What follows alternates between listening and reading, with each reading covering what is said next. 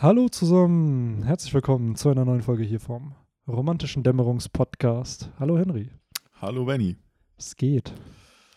Ach, eigentlich alles soweit ganz gut. Ich hoffe bei Alles- dir auch. Ja, same, same. Ist ja schon lange her seit dem letzten Bender Talk. Ja, ne, ne, ist ja schon wieder ein bisschen Zeit vergangen. So Ja. ein ganzes Kapitel wahrscheinlich. Ähm, ja, Ja, das Kapitel war, war super, ne? Ja, es Also, war richtig, richtig gut. Ähm, ja, ihr hört schon, der dritte im Bunde fehlt. Mhm. Cue the sad Scrub music, äh, Scrubs Music. Victor ist heute absent. Mhm. Da, da. Tja, ähm, ich könnte jetzt die Lore des Podcasts kaputt machen, so die Narrative, die man spinnt, oder aber äh, wir, wir belassen es einfach dabei und tun so, als ob ich Victor heute noch nicht getroffen hätte, um eine Podcastaufnahme mit ihm zu machen und tun so, als ob man ihn noch gar nicht gesehen hätte. Ich habe ihn noch nicht gesehen. Du hast ihn noch nicht gesehen, ne? Ja. Ist jetzt nicht so, als ob ich vor einer Stunde gefühlt hier mit ihm saß und äh, einen ähnlichen Talk absolviert habe Das- wie mit dir. Das ist die Magie äh, der Medien. Ähm, jetzt, ja, jetzt war ich gerade ein bisschen abgelenkt, weil, weil Benny am Regler was geschaut Nee, hat. es hat alles gepasst. Ich habe Ah, nur, okay. bei mir hat so ein bisschen mehr ausgeschlagen und ich dachte so, oh, nicht, dass ich hier zu laut rede, aber Ah, nee, es okay, passt. Alles klar. Ja, äh, Band Nummer 9. Nummer 9, Ah. yes.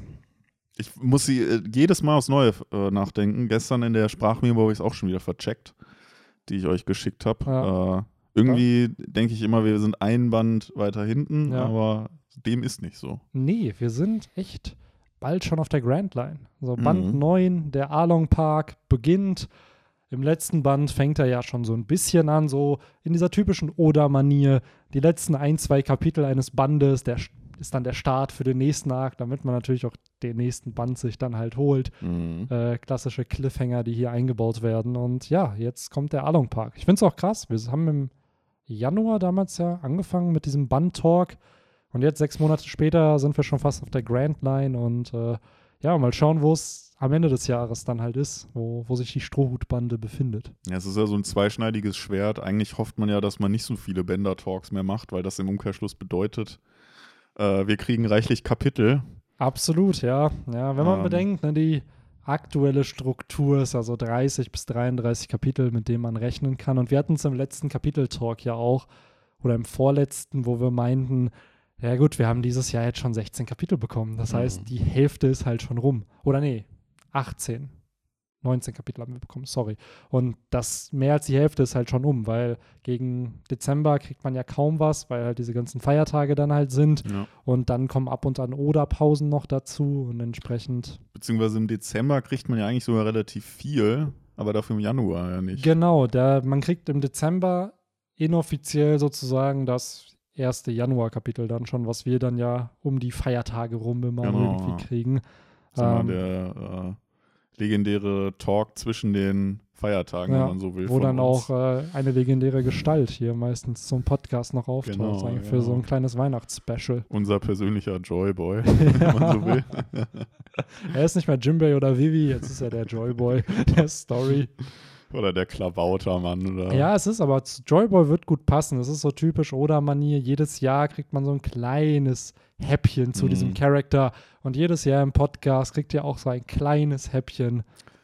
OG-Hörer werden wissen, über wen wir sprechen. Ja, ja. Ja, und mit diesen Worten würde ich sagen, st- starten wir mal rein. Yes. Ähm, ich war beim letzten Talk ja nicht dabei. Hol mich vielleicht gerade noch mal kurz ab. Yes. Womit ist Band 8 geendet? Band 8 ist äh, damit geendet, dass Nami Zorro freilässt. Aus, der ist ja auch gefangen genommen worden, weil Lissop und Johnny ihn einfach da im Boot an, an die Tür oder so halt äh, mit dem Seil festbinden und daraufhin kommt er ja in den Along Park. Dann soll Nami ihn ja umbringen. Hm. Er stirbt aber, nee, genau, Zorro springt selber ins Wasser. Und dann rettet ihn ja Nami, dann wird er gefangen genommen und dann befreit ihn Nami Mhm. wodurch man dann schon ahnen kann, ja, okay, sie ist der Along-Piratenbande nicht völlig loyal. Genau. Und ja, dieser Band jetzt äh, trägt den Titel Tränen. Das ist ein sehr, sehr wichtiger Theme, der am Ende dann ein bisschen aufgelöst wird und meiner Meinung nach zu einer der wichtigsten Szenen in One Piece beiträgt. Einer der emotionalsten Szenen, finde ich auch. Und die so ein bisschen auch zeigt, dass Oda als Storyteller was drauf hat. Mhm, absolut. Ja, insgesamt haben wir hier halt, wenn man das Inhaltsverzeichnis mal durchgehen würde, äh, von Kapitel 92 bis Kapitel 81 geht es halt. Also diese klassische. 72 bis äh, 72 bis 81, Ja. genau, sorry. Ähm, Ja, das, der, also der Titel ist ja ähm, dafür, dass wir noch relativ early sind und die in, bei der deutschen Übersetzung ja hier und da ähm, so ein bisschen freier unterwegs sind, trifft der es ja ganz gut, muss Ja. man ja wirklich sagen. Ähm, ja, ich glaube, viele wissen schon, welchen Moment wir meinen. Wir werden später darauf dann auch noch ausgiebig Yes. zu sprechen kommen. Aber lasst uns ruhig, denke ich, chronologisch starten. ja. Das war auf jeden Fall eine gute Info auch für mich, weil ich bin ja nach wie vor äh, hier noch dabei und das wird auch noch ein paar Bände so weitergehen, dass ich das ja noch alles aus dem Anime kenne Mhm. und das tatsächlich schon sehr lange her ist. Und ich hatte das schon gar nicht mehr so auf dem Schirm, dass äh, äh, Yosaku und Lysop Zorro praktisch den ausliefern. Mhm. Ähm, ich hatte das aber tatsächlich auch auf dem Schirm, dass, äh, und da wurde ich dann praktisch da jetzt auch wieder reingeworfen, dass Zorro da alle abgemetzelt hat und in typischer Zorro-Manier dann, ja, dann da erstmal auch noch chillt. ähm, trotzdem, ja, hat es auch wieder einige Gedächtnislücken bei mir aufgefrischt. Also zum Beispiel, dass Okta ihn dann ähm, in das Village gebracht hat, hatte ich zum Beispiel auch komplett vergessen. Ja. Ähm, was dann aber auch wiederum zeigt, äh, dass Okta ja auch eigentlich schon damals eine gute Seele war. Genau, das hatten wir, Victor und ich, in dem letzten Bender-Talk halt auch bequatscht, dass Okta, auch wenn er ein Fischmensch ist und Fischmenschen in diesem Arc auch eher negativ porträtiert werden, doch Okta so ein bisschen das Positive da auch darstellt Mhm. und zeigt, ey, nur weil er ein Fischmensch ist, heißt das nicht, dass er böse sein muss. Ja. Er ist natürlich auch wieder, oder er ist halt da auch ziemlich leichtgläubig, ne? Äh, und kauft Zorro halt ab, dass er halt, Zorro gibt sich da, glaube ich, als Besucher einfach Mhm. aus, der eine Audienz bei Arlong haben möchte.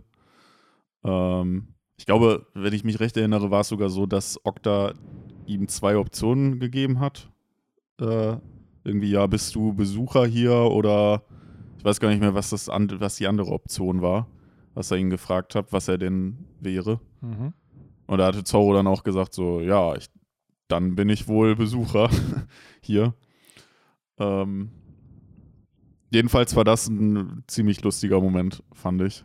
Ähm, und dann auch, eigentlich auch so typisch One Piece, wie dann, naja, damit auch so ein bisschen gespielt wird. Zorro kommt dann da an, um halt Lysop zu finden, der dann wiederum aber dann im Ar- Arlong Park ist. Und dann will Zorro wieder dahin.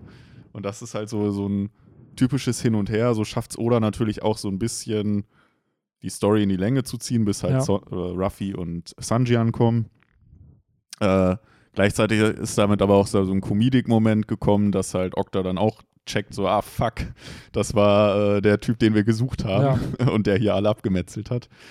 Äh, also, ja, fand ich, fand ich sehr gut gelöst eigentlich, muss ich sagen. Ja, absolut. Es ist halt auch immer wieder spannend ähm, bei diesen Early One Piece, dass halt bestimmte Momente im Anime halt nochmal anders sind als eben im Manga. Unter anderem, ja, wir hatten es jetzt öfter gesagt, diese Szene mit Jeff Spine, Mhm. wo das ganz anders dargestellt wird und inszeniert wird und dadurch auch eine ganz andere Message gesendet wird. Und hier hat man es auch in so kleineren Momenten. Unter anderem, was du da meintest, dass halt Zorro von Okta ja in die Stadt gebracht wird. Und ich glaube, im Anime ist das halt anders. Da wird es halt kürzer oder etwas länger irgendwie in Szene gesetzt, wodurch dasselbe Resultat kommt, aber halt ein bisschen anders. So ähnlich ist es halt im letzten Band auch so gewesen. Der Kampf zwischen Don Creek und Ruffy passiert im Manga immer zwischendurch, während die anderen Kämpfe laufen. Im Anime fängt der Kampf erst richtig an, nachdem die anderen Kämpfe Mhm. beendet sind. Und hier ist es, glaube ich, auch, dass Reihenfolgen oft vertauscht werden. Also Dinge, die dann in Kapitel 74 passieren, passieren dann im Anime vielleicht schon zwei Folgen vorher oder danach. Also dass da nochmal Mhm. geguckt wird, dass eine eigene Reihenfolge geschaffen wird, um das dann halt leichter zu erzählen in Mhm. dem Sinne, wo dann der Fokus manchmal nicht immer geswitcht wird, sondern vielleicht bei einem Charakter bleibt. Ja. Kann gut sein. Wie gesagt, ich habe jetzt nicht so den Vergleichswert. Manga habe ich da noch nicht gelesen und Anime-Folgen sind schon sehr, sehr lange her. Wo ich die gesehen habe. Aber viele Szenen, die man jetzt wieder gelesen hat, waren natürlich noch sehr präsent. Alleine die ganze Backstory mit, mit Nami oder von Nami war noch sehr gut in meinem Kopf. Und wo ich auch nochmal sagen muss, das ist eigentlich mit einer der tragischsten von den äh, Strohhüten. Ähm, ich meine, die haben alle irgendwo sehr, sehr tragische ähm, Backstories. Aber ich würde zum Beispiel sagen, dass ich die von Nami nochmal deutlich krasser finde als von einem Sanji, der so gesehen auch ein Waisenkind ist. Ähm, ja, äh, von daher, ja, kann man auch sagen, dass das hat dann auch Nami irgendwie nochmal ein bisschen mehr Tiefe gegeben, Ja. ihrem Charakter, den ja, äh, du hast es schon angesprochen, oder äh, ja, sehr, sehr gut au- aufgebaut hat und von all den Strohhüten ja bislang so ein bisschen am, so mit am meisten Zeit aufgebaut, indem sie dann ja auch so ein bisschen als die Intrige Diebin dargestellt wurde. Ähm, ja, und hier sehen wir dann jetzt die wahren Be Beweggründe von Nami und ähm, das ist dann typisches, klassisches oder Storytelling und äh, qualitativ hochwertiges, wie Ja. ich finde. Absolut. Also man hat halt, wie du schon richtig gesagt hast, gemerkt, dass er mit Nami sich mehr Zeit genommen hat, um diesen Charakter zu developen, gleichzeitig da aber auch, ja, bestimmte Dinge schon früh auch darzustellen. Mir ist da beim Lesen halt aufgefallen, dass zum Beispiel eine Nami ja eigentlich sagt, ey, ich beklau nur Piraten, ich bin mir selbst am wichtigsten, sehr egoistisch ist, trotzdem aber einem Lissop hilft, sein Dorf zu verteidigen. Hm. Wenn man aber drüber nachdenkt, warum tut sie das? Weil das, was in Lissops Dorf wahrscheinlich passiert wäre, dasselbe ist, was halt in ihrem Dorf passiert ist. Hm, Und sie da halt entsprechend halt schon die, die Erfahrung gemacht hat und nicht wollte, dass eben Lissop und seinem Dorf dasselbe passiert. Was ja dann nochmal den ja. tiefen Charakter von Nami präsentiert. Jo, absolut, habe ich noch nie drüber nachgedacht, aber macht absolut Sinn. Das wäre ja echt die, das Schicksal wahrscheinlich von dem, äh, wie hieß es, Syrop Village von Syrup Lissop, Village, ja. genau.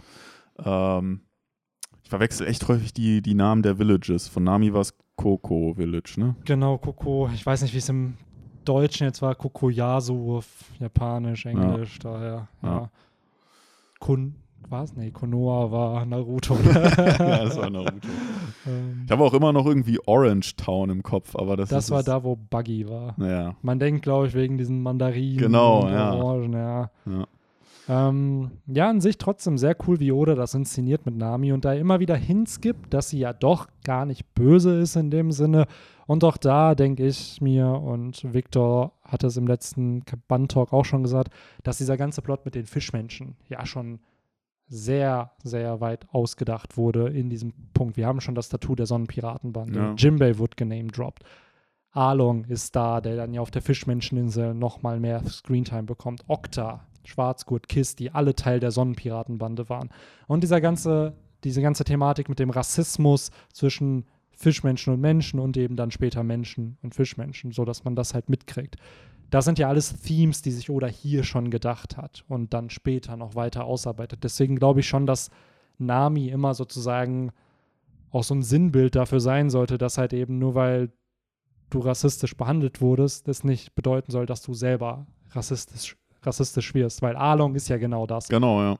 So. Und das ist echt interessant, weil mit genau dem Hintergrund habe ich auch gerade so diese ganzen Along-Szenen dann auch äh, gelesen, weil jetzt weiß ich als Leser ja schon, ähm, äh, also man, man hat ja mittlerweile mehr Back Background zu Along und den Fischmenschen, du hast die Sonnenpiraten angesprochen und mittlerweile äh, sehe ich das halt genau so, dass er halt aus Rache halt an den Menschen, weil er selber halt auch Leid durch Rassismus Genau. äh, erfahren hat, deshalb so agiert und nicht, wie es damals vielleicht dann noch rüberkam, einfach aus, aus stumpfen, ja, Rassismus gegenüber den Menschen oder Hass halt gegenüber den Menschen, sondern der Hass hat halt auch irgendwo Begründung. Er agiert natürlich vollkommen falsch, er Genau. bekämpft Hass mit Hass, was halt Quatsch ist, aber ähm, trotzdem hat er halt in An- und Abführungszeichen nachvollziehbare Gründe. Genau, und ich finde, das macht Along trotzdem halt sympathischer dann als einen Hody Jones, der einfach nur fanatisch war und halt äh, Menschen und Ja. auch Fischmenschen gehasst hat, weil wenn sie nicht seiner Ideologie gefolgt sind. Weil zum Beispiel ein Along sehr wütend wird, wenn man Fischmenschen verletzt. Also Mhm. dem ist sein eigenes Volk immer noch sehr, sehr wichtig und der respektiert seine Brüder. Und Victor hat es auch schon in der, im letzten Bandtalk ganz richtig gesagt. Trotzdem ist die Ideologie von Along ein bisschen flawed, weil er ja trotzdem abhängig von Menschen ist. Unter anderem Ja. von Ratte, der, der ihn ja nicht verrät. So, der ist ja korrupt und lässt sich dann bezahlen. Und gleichzeitig von Nami, weil sie die Karten für die zeichnet. Also Along sagt zwar, dass Fischmenschen mächtiger, stärker, erhabener als Menschen sind und trotzdem ist er aber auf Menschen angewiesen, was irgend so ein bisschen auch zeigt, wie fehlerhaft seine eigene Logik und Ideologie eigentlich ist. Ja, das stimmt. Wobei er sie ja auch so, also zumindest Nami nutzt er ja aus. Genau, die Ja, versklavt er ja mehr oder weniger. Also, genau. Und da ist er sich wahrscheinlich auch einfach jetzt zu fein, Ja. äh, sich jetzt irgendwie einen Fischmenschen zu suchen, der auch die Skills hat von Ja, Nami. absolut. Und generell, ich finde es einfach schön, dass Jimbei wird ja im letzten Band genamedroppt schon von äh, Yosaku. Und äh, da erfahren wir ja später auch, was für eine Verbindung er ja dann zu Along hat. Und dass beide ja früher so leichte rassistische Tendenzen hatten. Jimbei hat sie aber abgelegt, nachdem er die Reise mit Fischer Tiger hatte. Ja. Along ist eher in seinem Gedankengut nur noch stärker geworden so, Ja. und hat, hat gedacht, so ja, ich habe noch mehr Recht. Und Jimbei hat halt gesagt, so ja, nee, nur weil mir ein paar Menschen was Schlechtes antun, heißt das nicht, dass alle Menschen so sind. Unter anderem Koala, die das beste Beispiel dafür ist. Absolut. Und ähm, ja, ich muss schon sagen, äh, Oda hat Arlong echt gut hinbekommen. Alleine so vom, vom Äußeren sieht er halt schon sehr, sehr ähm, ähm, ja, beeindruckend aus Mhm. oder dass man halt vor dem schon Angst und Ehrfurcht verspürt. Äh, mit seinen, ja, die, die ganze Mimik, äh, die Zähne und so weiter, ne? die, die, die Nase natürlich auch. Ähm, also es ist mit Abstand halt wirklich der beste Antagonist im, in der ganzen East Blue Saga, muss man schon sagen. Ja.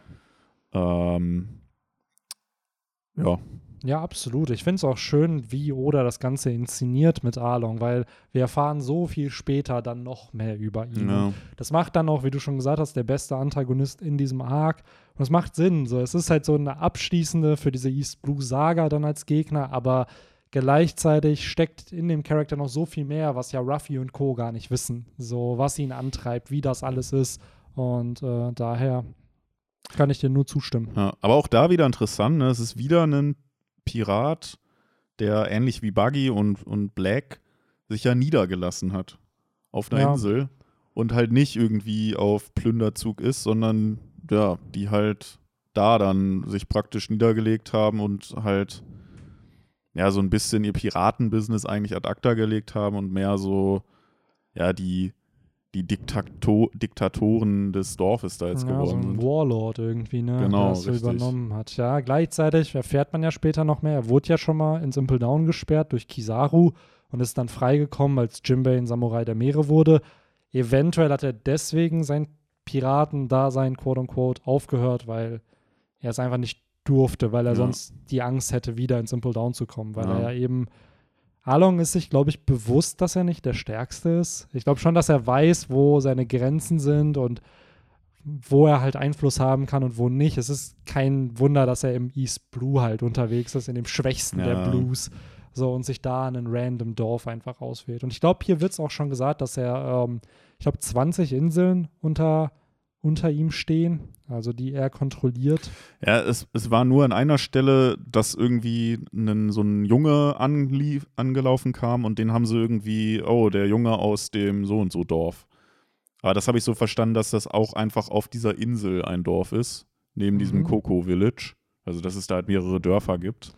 Ich glaube, das war in diesem Gespräch mit, mit Genso, hieß der, der mit den ganzen Schnittwunden. Ne? Ja, der Polizist da. Ja. Ähm, ja, weiß ich, habe ich jetzt nicht im Kopf, dass er das da ge gesagt hat, aber kann sein. Ähm, aber da jedenfalls das Coco Village ist nicht das einzige Dorf auf dieser Insel, glaube ich, was er halt auch, Ja. oder was die Fischmenschen halt äh, ausnehmen, wie eine Weihnachtsgans. ähm, ist ja eigentlich, äh, ich frage mich, weil man hat ja das Gefühl, irgendwie ist die Insel so ein bisschen abgeschotten auch vom Rest, weil da ja Mhm. auch kein Marine, keine Marine wirklich hinkommt. Ähm, irgendwo wird es halt auch gesagt, so ja, Äh, die Marine schert sich halt auch nicht um so eine kleine Insel, um so eine kleine Insel wie, wie unsere. Da frage ich mich so ein bisschen, ja, wie, wie verdienen die denn ihr Geld? Weil das kann ja eigentlich nur so ein kleiner Mikrokosmos auf der Insel Ja. sein, dass halt der, weiß ich nicht, der Ingenieur ähm, oder der Maler oder so da halt sein Geld verdient und das dann wiederum dem Obsthändler gibt und der Obsthändler bezahlt halt dadurch dann wieder den Maler oder den Klempner oder so. Ja. Also das Geld bleibt halt irgendwie auf der Insel und wenn Along bzw. die Fischmenschen das alles reinholen, dann haben sie ja irgendwann all das Geld, was auf dieser Insel Ja. ist. Das heißt, irgendwann müssten eigentlich alle sterben. Also deswegen Hm. wundert es mich, dass die da zehn Jahre äh, überleben konnten Hm. und immer ihre äh, krassen Abgaben von, waren es 100.000, Barry? Ich weiß nicht, was die Steuer dann war. Ich weiß, dass es am Anfang eine Steuer gab. Diese, Ja, es, Ja. es waren 100.000 für Erwachsene und Ja. 50.000 für Kinder, wenn ich das jetzt richtig in ja, Erinnerung habe. genau. Aber von, ich glaube, es wurde nicht spezifiziert, wie viel sie dann noch weiter zahlen mussten. Aber du hast schon recht, woher kommt dann, woher kommen die Berry? Ja, Die, wo kommt das Geld? ja. An sich auch spannend, weil es ist ja schon so ein bisschen äh, ein Gegenstück zu diesem Heavenly Tribute der Tenryubitu. die ja Mhm. auch diese exorbitant hohe Steuer haben und erst wenn du die zahlen kannst, wirst du ein Teil der Weltregierung. Und wenn du das nicht zahlen kannst, dann gehörst du nicht zur Weltregierung und hast keinen Anspruch auf die Marine. Mhm. So und äh, dadurch, ja, finde ich ja, ich kann mir schon vorstellen, dass sich Arlong von sowas inspiriert hat. So, ja, gut, wir sind eure Diktatoren, Warlords und wenn ihr nicht zahlen könnt, ja, dann sterbt ihr halt einfach. Ja. So. Und die sind dann indirekt dadurch auch automatisch die Exekutive. Ja. Und ja, ich, ich glaube, einmal im Monat machen sie das, ne? Dass sie da die Abgaben äh, reinholen. ja. Ähm, ja, ist äh, auf jeden Fall optimistisch geplant. Äh, wundert, wundert mich schon, wie die das äh, zehn Jahre lang eintreiben konnten, ohne Ja. dass da großartig einer gestorben ist. Aber irgendwie scheint es möglich zu sein. Vielleicht Mhm. hat da irgendeiner eine heimliche Gelddruckmaschine. Ja, wer weiß. Wer Es wäre jetzt auch so, als ob du hier die Logik eines fiktiven Universums anzweifeln wollen würdest. Henry. Ja, das ist halt auch, das haben wir ja schon häufiger in den Bender Talks. Da merkt man noch mal so ein, also da geht man ja noch mal so ein bisschen der Logik und der, der ganzen Mhm. Welt so ein bisschen mehr auf den, auf den Kern. Das ist dasselbe wie wenn man, wenn man Serien ein zweites oder drittes oder zehntes Mal guckt, dann fallen einem halt auch Dinge auf, die einem beim ersten Mal gucken nie aufgefallen Es sind. ist ja oft so, dass du beim ersten Schauen, Lesen, Hören, whatever, auf den Plot achtest. Das Ja. ist ja das Erste. Das Genau. soll dich erstmal überzeugen. Und dann kennst du den Plot. Und dann fängst du ja an, beim zweiten, dritten Mal auf andere Faktoren zu achten. Genau. Dann beim zweiten Mal achtet man vielleicht auf die Themes, die da stattfinden. Dann beim dritten Mal, keine Ahnung, guckt man, ob man irgendwelche Hinweise noch findet, die einem Foreshadowings oder so.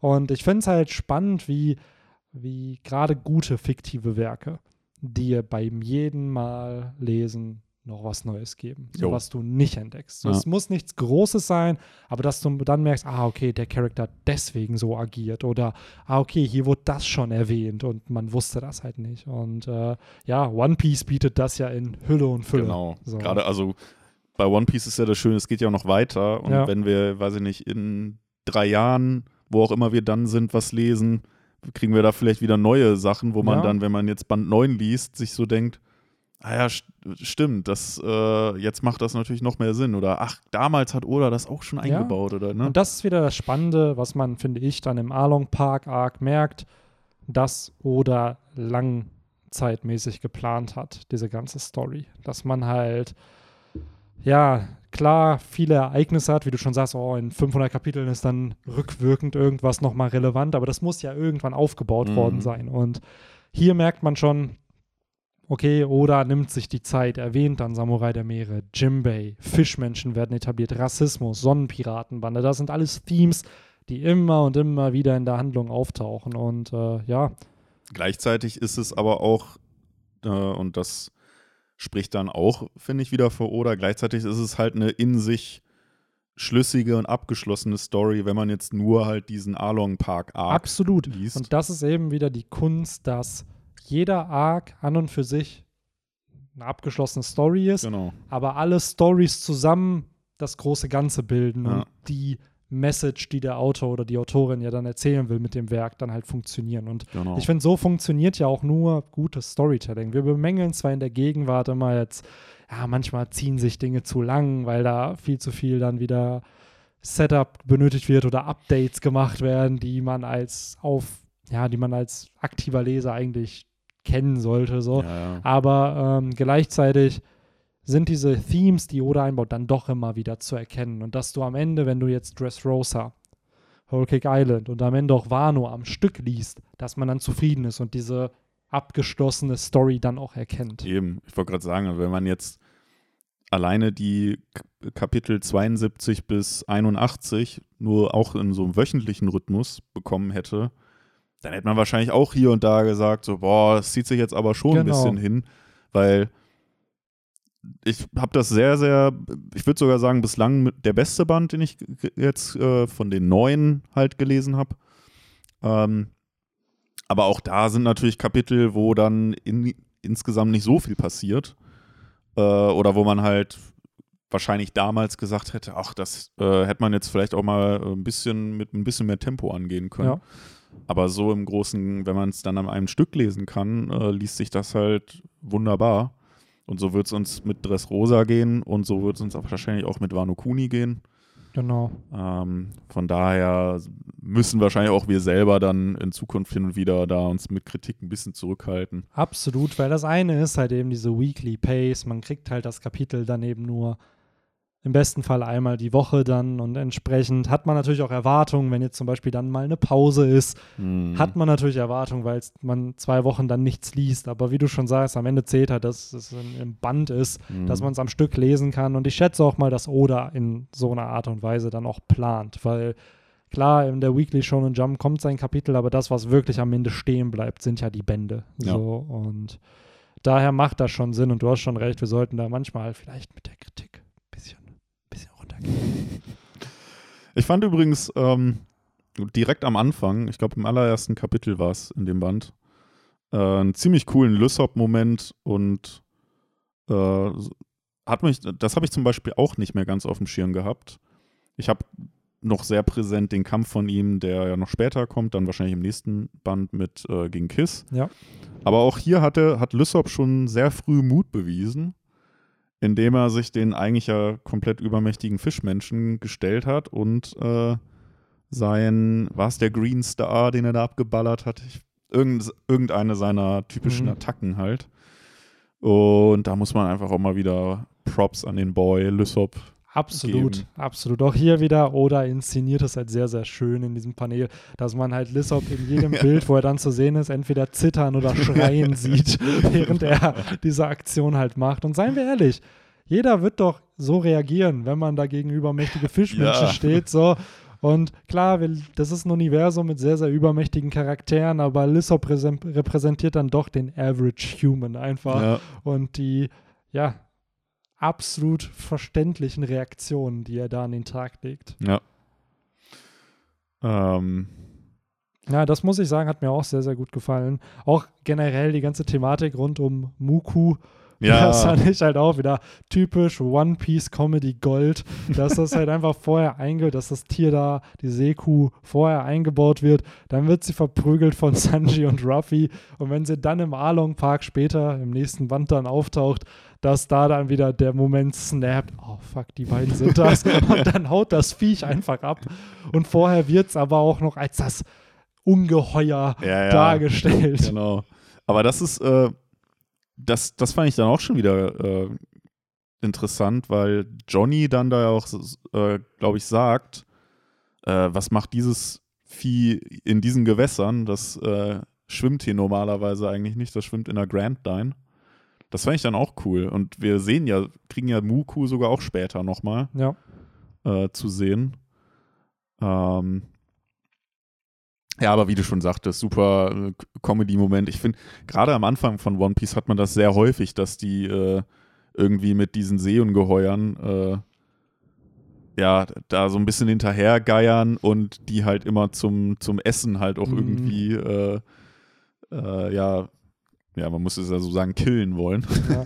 Ja, auch da diese Gesichtsausdrücke, die dann so ein Sanji Äh, an den Tag legt. genau. Das, da merkt man doch einfach, da hatte Oda, würde ich behaupten, einfach noch mehr Seiten für Comedy, Mhm. weil eben die Welt noch nicht so groß Ja. war, es gab noch nicht so viele Charaktere, nicht jeder musste in einem Kapitel dann unbedingt auftauchen und so gab es dann mal drei Seiten, wo halt mal was Witziges einfach stumpf Ja. passieren kann, was den Plot dann nicht so krass vorantreibt. Ja.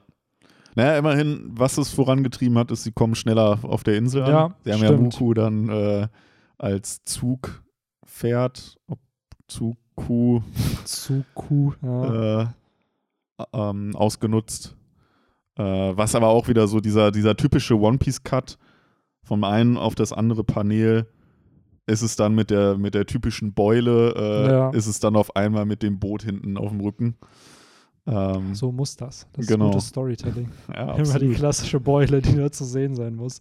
Aber an sich auch hier wieder ziemlich cool, ähm, wie wenig Orte eigentlich in diesem Arc stattfinden, zwischen denen dann immer hin und her gehüpft wird, wer gerade an dem Ort ist, weil Zorro ist im Arlong Park, dann ist Lissop später im Arlong Park, dann sind am Ende alle im Arlong Mhm. Park. So, aber es gibt ja nur das Dorf und den Arlong Park und dann da dazwischen wird dann immer hin und her gecuttet.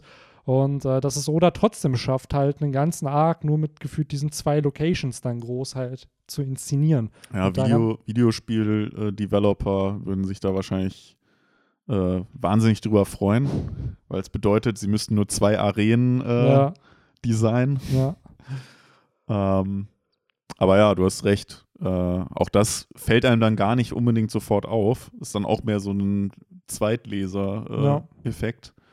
Den man dann feststellt, so, ey, die sind ja eigentlich immer nur an zwei verschiedenen Orten. ja.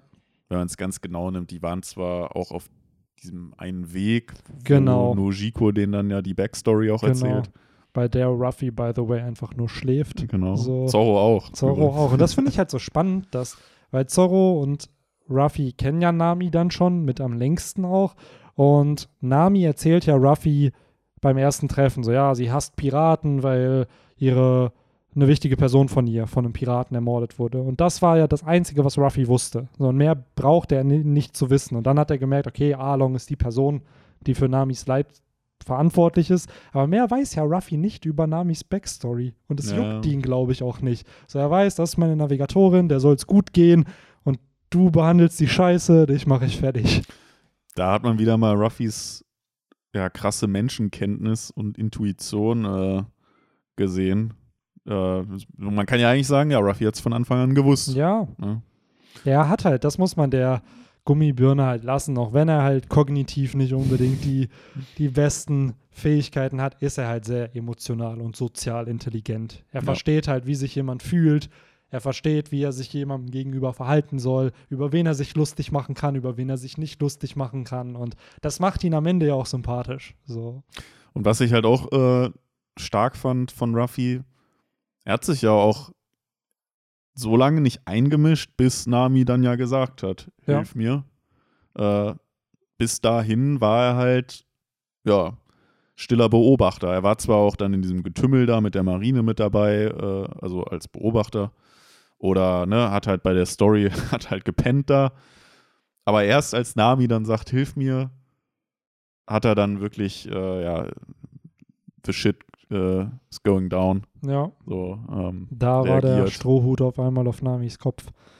genau. Das war, Ja. muss ich auch echt sagen, einer der stärksten Momente in ganz One Piece, weil man ganz easy merkt, wie Oda Stories aufbaut, dass er bestimmte Sätze einbaut oder Szenen konstruiert, wo gezeigt wird, ja, okay, dem Charakter ist das und das wichtig oder der Charakter agiert so und so. Und dann baut er eine Konterszene ein, die das ja nochmal revidiert und dann zeigt er, okay, vielleicht denkt der Charakter doch anders. Und hier hatte man es halt mit diesem Strohhut, den Ruffy halt Nami auf seinen Kopf legt und dann kommen halt die Momente für Nami so, ey, das ist mein Schatz, pack den nicht an. Und Ja. dadurch realisierst du einfach nur so, ah. So, es gibt, er vertraut hier so sehr, dass sie halt auf Mhm. seinen Schatz aufpassen darf, so. Und das ist, finde ich, so was Symbolisches. Klar, Ruffy sagt so, ja, klar, ich helfe dir, aber dieser Move, diesen Strohhut auf den Kopf zu legen, ist ja das, was den Deal Ja. geclosed hat. Klar, er hätte den ja auch aufbehalten können. Genau. Ne? Also, das hätte jetzt den Braten auch nicht fett gemacht, wenn er mit Ja. dem Stroh zum Arlong Park gegangen wäre. Aber wie du schon richtig sagst, das ist halt der, Symbolcharakter, der Ja. hier die entscheidende Rolle spielt. Das ist halt das, was Oda kann, dieses Show, don't tell. Du kannst immer sagen, so, ja, ich helfe dir und dann hilft irgendwer irgendwie, aber wenn du es schaffst, eine Szene so zu konstruieren mit einem vorherigen Setup, das war ja im Orange Town Arc, wo Ruffy meinte, pack meinen Hut nicht an, dass du das hinkriegst, dass das Full Circle geht und du dadurch suggeriert bekommst, ah, okay, so damals durfte sie es noch nicht, weil sie sich nicht kannten, sie war ihm nicht wichtig und jetzt aber ist sie Teil seiner Crew Jo. und entsprechend, äh, ja, geht es halt darum, sie zu beschützen und das Dorf halt zu befreien. Ja. Weil es ging da Ruffy nie um dieses Dorf. So, Ja. so sehr man es halt darstellen will, dass Ruffy immer klar andere befreit. Ruffy agiert, weil er irgendwo Freunde hat und denen helfen will. Und das sorgt dann natürlich auch dafür, dass Ja, anderen die geholfen schönen wird. Nebeneffekte. Genau. Ne, die dann, ja, stimmt, das ist häufig so, ne, dass Ruffy, äh, ja, der braucht auch immer irgendwie so einen, so einen Stein des Anstoßes, dass er halt dann sagt, so, jetzt helfe ich euch. Genau. Äh, jetzt gar ganz ähm, frisch bei äh, Wano Kuni, als er halt das Leid von äh, den Le Leuten in dem Okobo Ja. Village gesehen hat. Oder noch früher mit Tama, die dann so die erste, dann Okobore, Ja, dann die in der Gefangenenmine. So, und von da aus war für Ruffy klar, okay, hier läuft sehr, sehr viel schief. genau. So. Vorher war es ja eigentlich auch nur, ja, ich helfe halt Kinemon. Genau, genau. Ja. Aber das war ja gegen Kinemon und Kaido ist da natürlich ein wichtiger Faktor, dass es gegen Kaido ging. Aber als er dann Tama kennengelernt hat, als er gesehen hat, dass die nicht essen kann, hat er gemerkt, so, ja, ey, wenn ich die Insel verlasse, werdet ihr halt genügend zu essen haben. Was auch wieder ein schöner Kontrast ist so zum Whole Cake Island Arc, wo genügend Essen da war und Ruffy gefühlt mit Essen zum Sieg der Kämpfe kam gegen Cracker und Katakuri Ja. ist es halt in äh, Wano dann ganz anders, wenn auf einmal das Essen nicht da ist und die Leute hungern müssen. Hm, ja. Aber ich muss auch sagen, direkt auf diesen epischen Moment folgt einer, ein weiterer sehr, sehr Ja. epischer Moment, der sich auch bei mir ins Hirn eingebrannt hat. Gefühlt der Original Overtaken Genau, Moment. genau. Auch wenn Overtaken wahrscheinlich schon vorher dann mal lief. So o overtaken sein Urgroßvater-Moment wahrscheinlich. Ja. äh, ja, die legendäre Szene, wo dann die vier Boys äh, gemeinsam Richtung A- Along Park Ja. sich auf den Weg machen. Ähm, Aber das selbst, also klar, so Sanji Zoro, mega badass. Ruffy sowieso. Aber dass selbst so ein Lissop da unfassbar badass in so einer Szene wirkt. Genau. Es ist auch cool, dass die halt dann alle auch so, ich meine, wir haben schon gesagt, äh, Ruffy und Zoro kennen Nami natürlich jetzt auch schon länger, aber auch gerade so ein Lysop und ein Sanji vor allem dann auch sofort, äh, ja, halt auch merken, so, das ist jetzt halt, jetzt wird es persönlich Ja, und wir müssen unserem Crewmitglied helfen. Die Ja. sehen sie ja alle schon als Crewmitglied an. absolut. Äh, gut, Sanji natürlich auch noch wegen anderen Gründen. Der will Nami doch nur bekochen. ja, ja. Genau. Ach, keine Ahnung. Ich finde es halt einfach sehr, sehr schön, wie Oda das Ganze metaphorisch, symbolisch halt einfach darstellt. Und natürlich auch da wieder, das kommt dann im nächsten Band durch die Zerstörung des Along Parks halt, also durch eine, durch auch was Visuelles dann wieder halt Mhm. zeigt, äh, wie, wie das zu Ende kommt. Und ich finde es auch schön, das ist mir jetzt erst bei diesem Reread so richtig aufgefallen, dass Oda eine Niederlage von seinem Gegner ja oft durch irgendeine Zerstörung darstellt. Bei Don Creek ging die Rüstung kaputt, bei Arlong wird die Nase gebrochen, bei Mhm. Doflamingo geht die Brille kaputt. So bei ähm, wen gab's noch? Ja, bei Crocodile war es ja auch so ein, äh, das Mausoleum ging kaputt Ja. und er ist ja dann auch da mitten in der Menge da gelandet. Genau, genau. Dadurch ist ja auch so seine geheime Identität aufgeflogen. Genau. Und auch da die, der Enter, der Haken ist ja auch Stimmt. abgebrochen. ja, ja, also genau. Da merkt man immer, shit's about to go down, wenn, wenn irgendwas, und ge gehen wir noch einen Schritt weiter, wenn Kaidos Keule kaputt geht, dann sind wir Kaidos Niederlage, glaube ich, sehr Ja. nah. Oder die Ja. Hörner brechen. Oder die. Hörner brechen. Also irgendwas geht dann ab. Ja, wahrscheinlich. Was war's? Ja, wobei Big Mom wurde ja noch nicht besiegt in dem Nee. Sinne. Ähm, Nee, dann. bei Caesar zum Beispiel, ja gut, bei Caesar ist er halt auch rausgeflogen. Rob Lucky ist rausgeflogen und dadurch auch auf einem Marineschiff gelandet. Das war dann eher weniger symbolisch. Enel war cool mit der Glocke, die dann ja dann kaputt gegangen ist, so, Hm, wodurch die dann geläutet wurde. Ähm, Bei, Puggy war halt funny mit, dass sie ihm die Körperteile geklaut Ja. haben. Ähm, bei Hody war es auch so, der ist dann in der Menge gelandet. genau, Oder? So wie Crocodile. ja. Und Doflamingo ist halt in den Himmel. Äh, nee, Doflamingo ist auf den Boden katapultiert worden von oben und Crocodile ist nach oben erst katapultiert worden und dann gelandet, was halt auch wieder so diese Parallele ist. Der ehemalige Tenryubitu kommt auf die Ebene mit den normalen Menschen und Crocodiles Identität wird für alle offenbart. Ja, Also ja.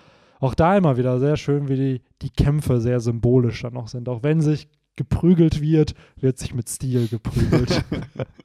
Absolut. Ja. So. Ähm, was wir vielleicht auch noch ansprechen sollten, ist halt diese Backstory von Nami ähm, mit, ich wollte schon fast sagen Belvedere, aber sie heißt natürlich Belmer. Ja. ähm, die, ja, ich, ich hatte es noch auf dem Schirm, aber irgendwie dann auch doch nicht mehr. Die war ja mal ein Marine-Mitglied, Captain, Genau. wie auch immer. Und hat dadurch ja auch ihre komische äh, Frisur, die so teilweise halt so anrasiert ist und Mhm. teilweise nicht, weil sie da, glaube ich, einfach durch den Brand halt irreparable Schäden oder Ja. Haarwurzeln dann. So erkläre ich es mir Mhm. zumindest, weil sie da ja Nami und Nujiko da aus diesen Flammen holt. ja. Äh, deswegen äh, erkläre ich mir ihre komische Frisur.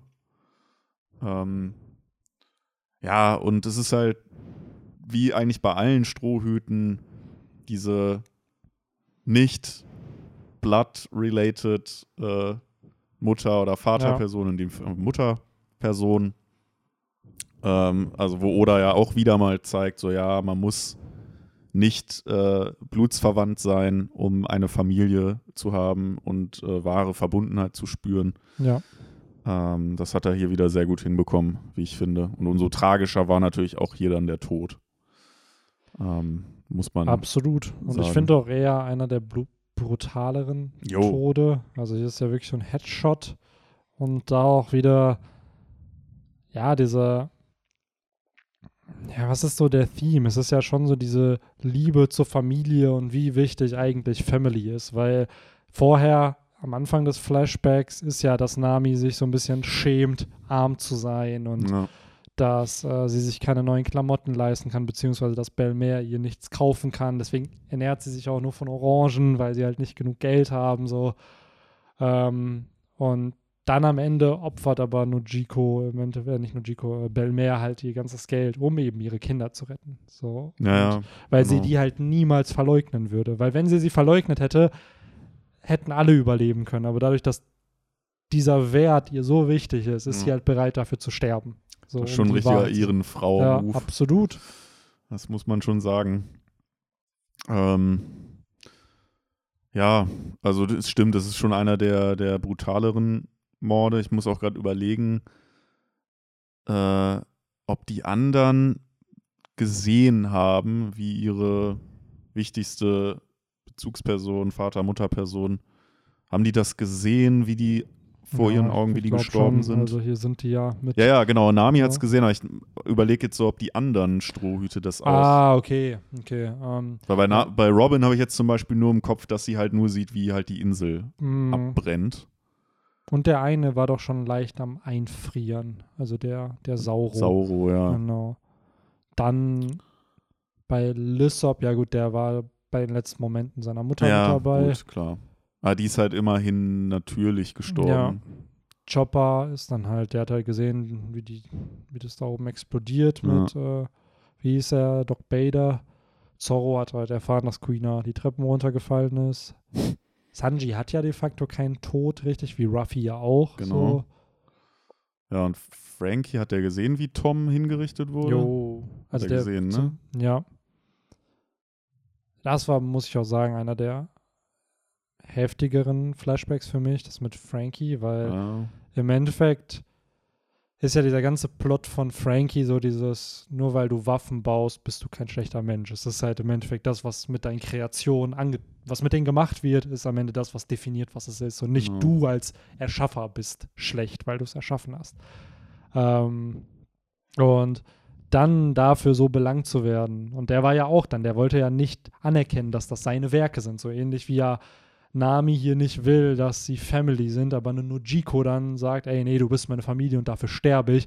Und genauso Tom ja Frankie verprügelt und sagt so, ey, du musst zu dem stehen, was du getan hast und Ja. gemacht hast. So, also sehr viel von diesem, was dann in One Piece ist, halt embrace das, was du halt bist. So und verstell dich da halt nicht für. Verleugne es nicht. genau, ja. verleugne es halt nicht. Ja. Also, Ja, auf den, also wenn wir bei Water 7 ankommen, da freue ich mich auch drauf, ja. das nochmal dann zu lesen.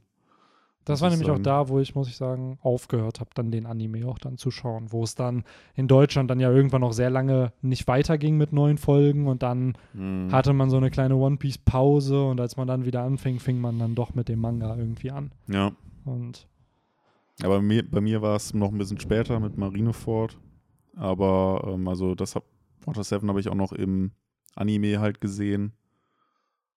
Deswegen freue ich mich umso mehr, Ja. das jetzt auch mal im Manga dann zu lesen. absolut. Ist auch wirklich, ich würde immer noch behaupten, Odas Magnum Opus. Also Water 7, Long Ring Longland, dann als Prolog, dann Water 7 und Ines Lobby. So. Mhm. was, was der da, was der Mann da an Storytelling geschafft hat und wirklich für jeden der Strohhüte gefühlten Character Arc aufzubauen in diesen drei Arcs. Das können wir auch Ende gut verfilmen. Ne? Also es ist wirklich so überragend. Und ich weiß halt nicht, ob er das jemals toppen wird, weil da einfach so viel gepasst hat. Und es mussten nicht die stärksten Gegner sein, aber es hat thematisch in so vielen Ja, Bereichen genau. einfach gepasst. Das fand ich halt auch super, Ja. die, dass da jeder Stroh auch seinen Kampf hatte, ja, aber der halt auch, ja, jeder halt sehr, sehr wichtig war und alle auch irgendwie sehr episch. generell war das ja auch so ein bisschen die Wiedergeburt der Strohhutbande. So, es fing ja damit an, dass sie auseinanderbricht und Mhm. Leute den Captain anfangen anzuzweifeln. Und nach diesem Arc oder nach dieser Saga ist Ruffy ja wirklich der Captain. So, und das, was Ruffy sagt, ist dann auch Gesetz. So, und jeder hört drauf. Und die Bande ist danach so viel stärker. Und ich weiß nicht, wenn die Bande vorher getrennt worden wäre von so jemandem wie Kuma, ich weiß nicht, ob sie pre Ines Lobby, Water 7 sich dann wieder zusammengefunden hätten. Weil ich habe das Gefühl, so das, was sie wirklich als Kern gestärkt hat, war so das Ganze drumherum. Weil da haben ja so viele die Bande verlassen und am Ende kamen sie zurück und da wurde ja auch gesagt, so Alter, wenn du die Bande verlässt, dann das gibt's halt nicht mehr. So sowas. Ja. ja. Und daher, Apropos äh, Kapitän der Bande, auch wieder sehr lustig, dass hier wieder Zorro eigentlich Ja. äh, für, für den Captain der gehalten Running Gag im East Blue. Und äh, Arlong ja dann auch ganz am Ende äh, in, von dem Band halt dann auch verdutzt fragt, ja, wer bist denn du? Äh, als Ruffy da halt so richtig cartoonmäßig die Wand einfach durchschlägt. ja. Ähm, und sonst halt immer auch gedacht wird, dass halt auch Johnny und Yosaku dann irgendwie zu Zorros Crew halt gehören. Ja. So. Ich finde es auch immer wieder süß, wenn Johnny und Yosako immer Bruder Ruffy, Ja. Bruder, keine Ahnung, Bruder Zorro, dass die da immer mit diesem Aniki Ja. im Japanischen dann halt ankommen. Schwester Nami. Ja, generell, ne, die beiden, ich fand sie immer sympathisch. Ich auch. So, das ist einfach, das sind chillige Dudes. Wird ja auch, die wird ja kurzzeitig so angedeutet in, mitten im Band dann so, ja, wir, ey, ganz ehrlich, Nami hat uns verraten, äh, wenn ihr das nicht glauben wollt, ist das euer Ding, aber wir verschwinden jetzt hier.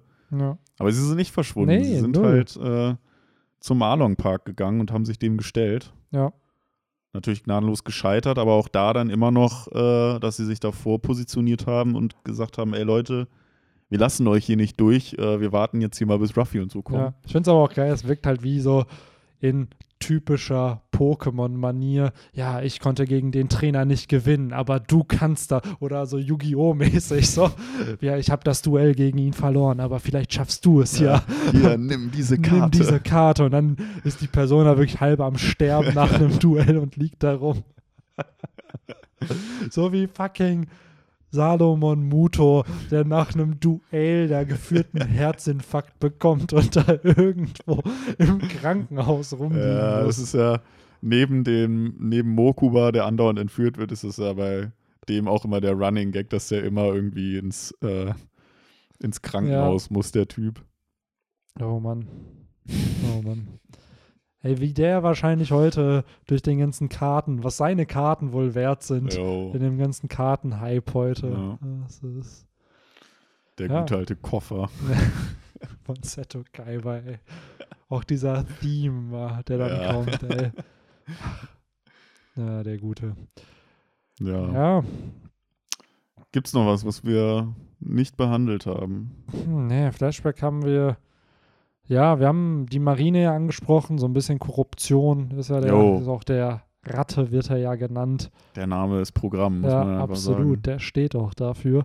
Ähm, wir bekommen aber einmal kurz einen anderen Marinekapitän Jo. zu sehen, der ja versucht, äh, ja, der Stadt zu helfen und dann eben von den Fischmenschen besiegt wird.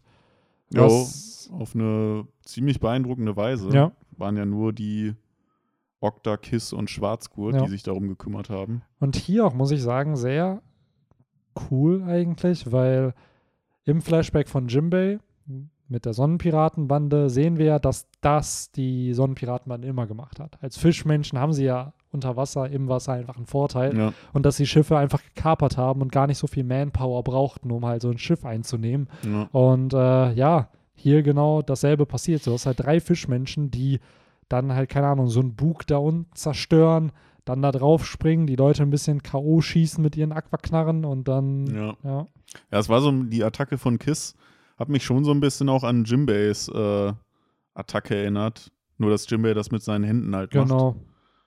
Ähm, also auch da schon was, was man sehr früh gesehen hat. Äh, Im Anime oder im, im Manga. Ja. Ähm, ja, genau. Ich glaube, Pudding hieß der Typ.